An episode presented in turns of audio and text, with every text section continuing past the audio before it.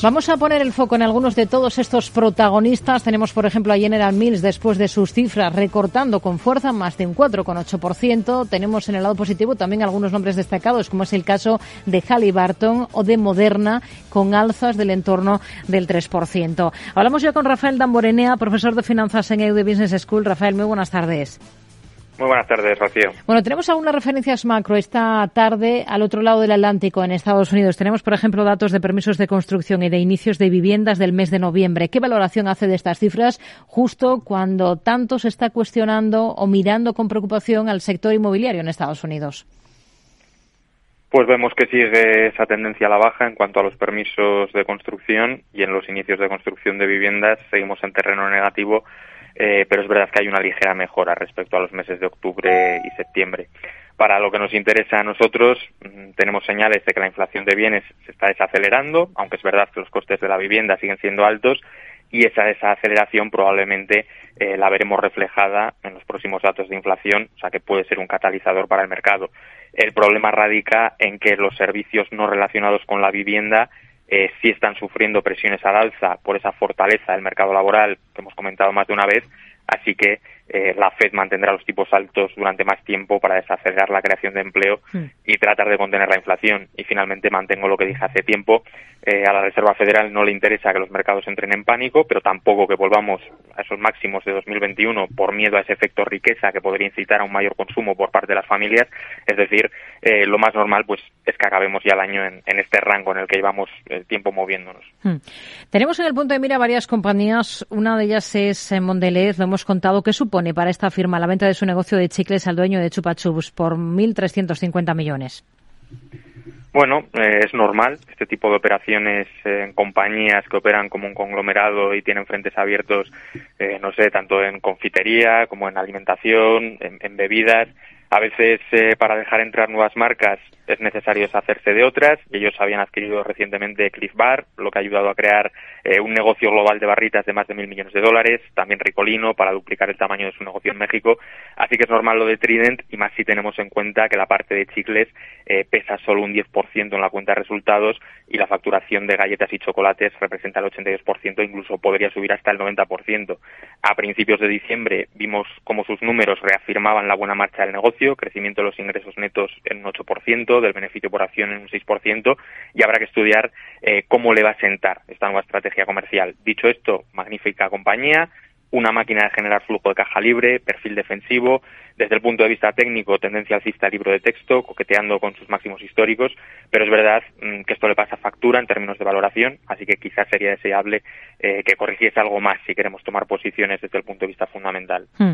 Tenemos a General Mills destacando entre los más castigados, está ahora mismo recortando más de un 4,5% después de presentar resultados. ¿Qué es lo que más decepciona a los inversores?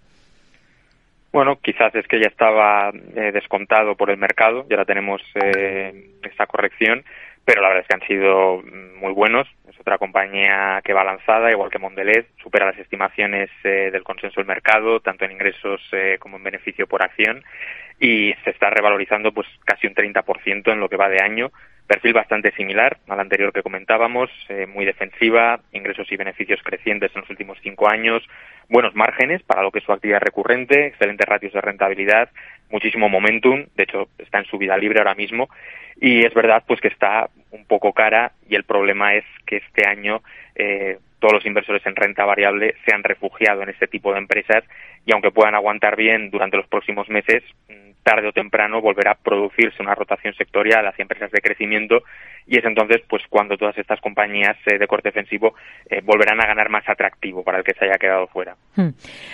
Otro de los valores que tenemos en el punto de mira, en este caso, a la espera de sus resultados, es Nike. ¿Qué, qué espera de sus números al cierre de esta sesión?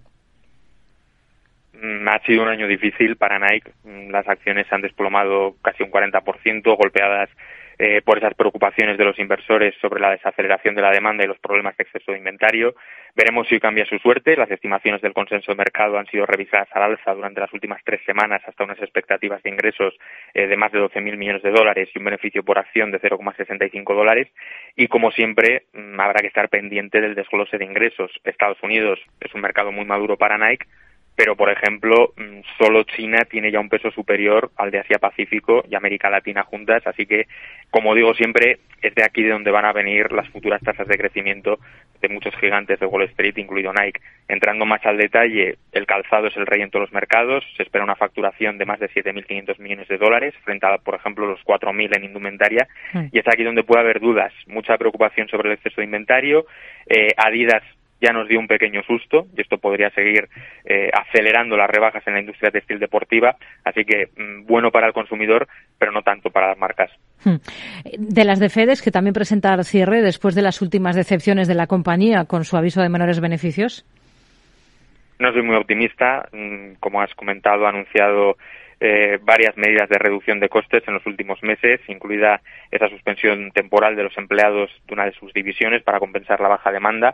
También se han cerrado algunas instalaciones de clasificación, se han hecho ajustes en la red de vuelos de FedEx Express. Son medidas de recortes para intentar ahorrar entre 1.500 y 1.700 millones de dólares pero más orientadas a salvar los muebles que a sorprender positivamente al mercado y más después de, sus decepcionantes resultados del primer trimestre. Mm, no creo que vayan a alcanzar los números proyectados. Una cosa más, ¿qué valor o sector le ha decepcionado más este año en Estados Unidos, en Wall Street, y cuál ha sido la, mayor sorpresa positiva que no esperaba? Mm, la verdad es que no se puede hablar mm, de grandes eh, sorpresas positivas o decepciones en cuanto a sectores o valores, sin embargo sí creo que al mercado le ha sorprendido la rapidez y agresividad de la Reserva Federal y de ahí que algunos sectores, como por ejemplo inmobiliario, hayan sufrido más de la cuenta. Echando la vista atrás, en casi todas mis intervenciones hemos hablado siempre de los mismos sectores destacados en Wall Street y estos han sido eh, los más defensivos, utilities, productos básicos de consumo, cuidados de salud, precisamente por esa versión al riesgo que ha habido durante todo el ejercicio y que sigue habiendo y bueno, teniendo esa honrosa excepción de, de la energía, ¿no? que se ha mantenido líder durante todo el año. Creo que no hay años malos en bolsa, sino años para aprender y la lección con la que me quedo es que nada es infalible e incluso diversificando la cartera nos hemos encontrado una situación en la que las principales categorías de activos han presentado una correlación perfecta y positiva, eh, así que va a ser muy difícil ¿no? para casi todos los inversores cerrar el año con ganancias, salvo que hayas asumido muchísimo riesgo y concentrado todo en una apuesta muy concreta. Rafael de Morenea, profesor de finanzas en de Business School, gracias por su análisis con nosotros. Hasta la próxima. Muy buenas tardes. Muchas gracias a ti, Rocío, y muy buenas tardes.